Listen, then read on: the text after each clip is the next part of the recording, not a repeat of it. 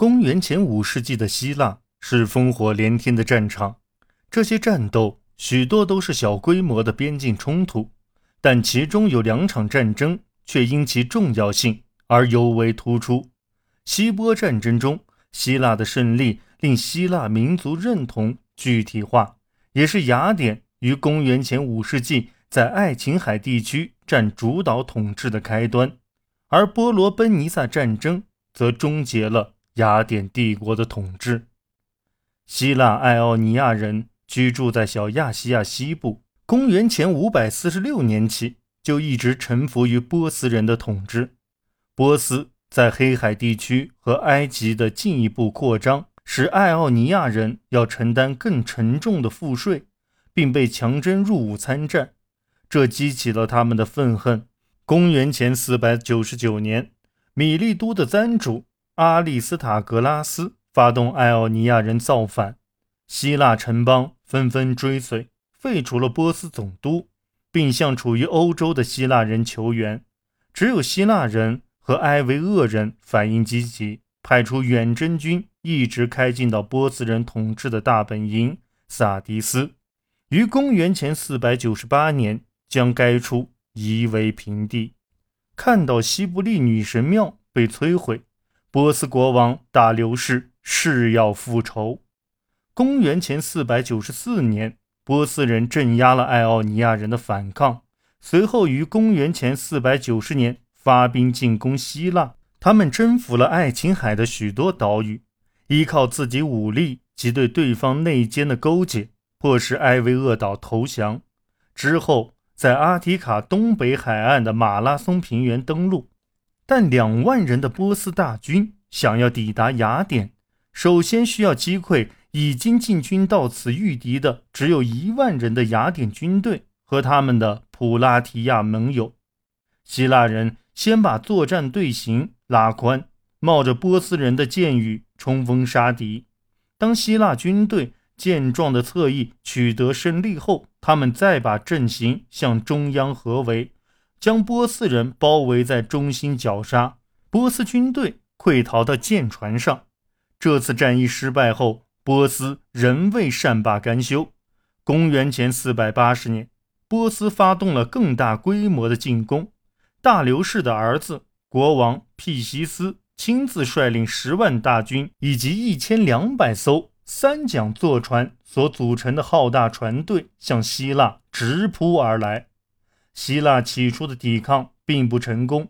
斯巴达国王列奥尼达亲自率兵，试图守住希腊中部夹在海与峭壁之间的关口温泉关，最终失败。他自己也在战斗中英勇牺牲。雅典指挥官蒂米斯克托利将从德尔菲神谕得来的意义含糊地建议，要依靠木墙中的木墙，诠释为木船。指挥雅典人撤离雅典城，与波斯人展开海战。当波斯舰队在阿提卡以南的萨拉米斯海湾遭受惨败，而波斯步兵和骑兵也在普拉提亚战役中被打败后，波斯人开始撤军。普拉提亚战役后，斯巴达人协助处于波斯人统治下的西俄斯岛和萨摩斯岛的希腊人造反，并于公元前479年。在米卡尔海角帮助其歼灭了波斯舰队。小亚细亚西岸的希腊爱奥尼亚人先向斯巴达人，后向雅典人求援，希望摆脱波斯的统治。与公元前499年的情况一样，只有雅典人积极回应，而雅典的这一举动也促成了以雅典为首的城邦联盟提洛同盟的建立。这一同盟。起初包括小亚细亚西海岸的希腊城市，以及位于爱琴海上的岛屿，以具有重大宗教意义的提洛岛为其盟址。据称是为了报复波斯国王加处希腊人身上的不公而组建。在公元前五世纪六十年代中期前，雅典人一直致力于将小亚细亚城市从波斯人的统治下解放出来。到公元前五世纪中叶，波斯人和希腊人之间达成了和平协议。但到公元前四世纪初，双方重又开始对于小亚细亚希腊城市控制权的争夺。对于希腊人而言，波斯人一直是个威胁，这令他们更看重泛希腊联合。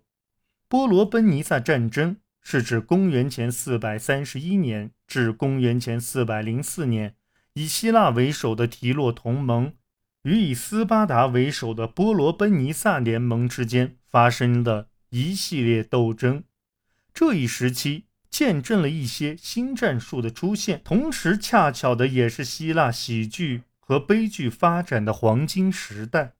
自提洛同盟建立起来，雅典和斯巴达之间的竞争对抗就不断升级。希波战争后，雅典人频频插手希腊各城邦事务，这与斯巴达人对希波战争影响的内省态度恰好形成鲜明对比。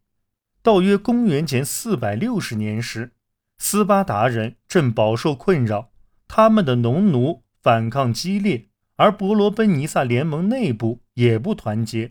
历史学家修昔底德认为，对波罗奔尼撒战争的起因，最真实的解释是斯巴达对雅典日益膨胀的势力心存忧虑。从公元前五世纪六十年代末至波罗奔尼撒战争爆发前，雅典逐渐加强对其盟友的控制。